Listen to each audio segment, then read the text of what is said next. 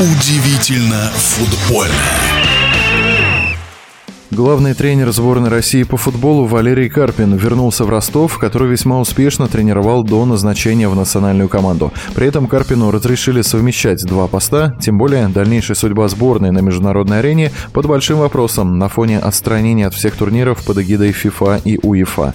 Опытнейший футбольный эксперт, заслуженный тренер России Гаджи Гаджиев считает, что у возвращения Карпина в Ростов есть как минимум две очень веские причины. Ответ, мне кажется, очевиден по той простой причине, что нашу сборную отстранили от участия в соревнованиях, проводимых под эгидой УЕФА и ФИФА. И второе, тоже очевидно, что руководство клуба осталось довольно предыдущей работой Карпина в качестве главного тренера Ростова. Я бы тоже оценил прошедшую работу как положительную. Результатов таких в таблице крайне высоких не было. Нормальные результаты. Но еще нормальные результаты, потому что за этот короткий промежуток времени, который Валерий Георгиевич возглавлял Ростов, там сменилось, ну, я не знаю, состава 3-4 вот, и могу с уверенностью сказать, что эта работа, ну, она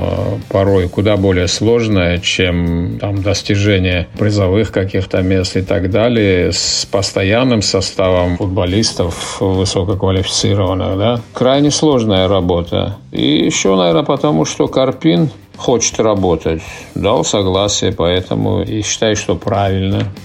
Сейчас дела у Ростова идут не лучшим образом. Команда находится в зоне стыковых матчей. Удастся ли Карпину вытянуть свой новый старый клуб на более солидные места в таблице, даже опытный Гаджи Гаджиев предсказать не рискнул.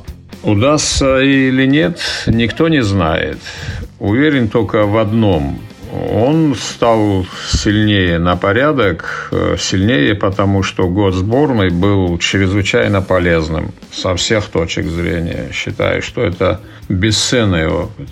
Напомню, возвращение Валерия Карпина на пост главного тренера футбольного клуба «Ростов» в эфире радиодвижения прокомментировал заслуженный тренер Гаджи Гаджиев. Удивительно футбольное.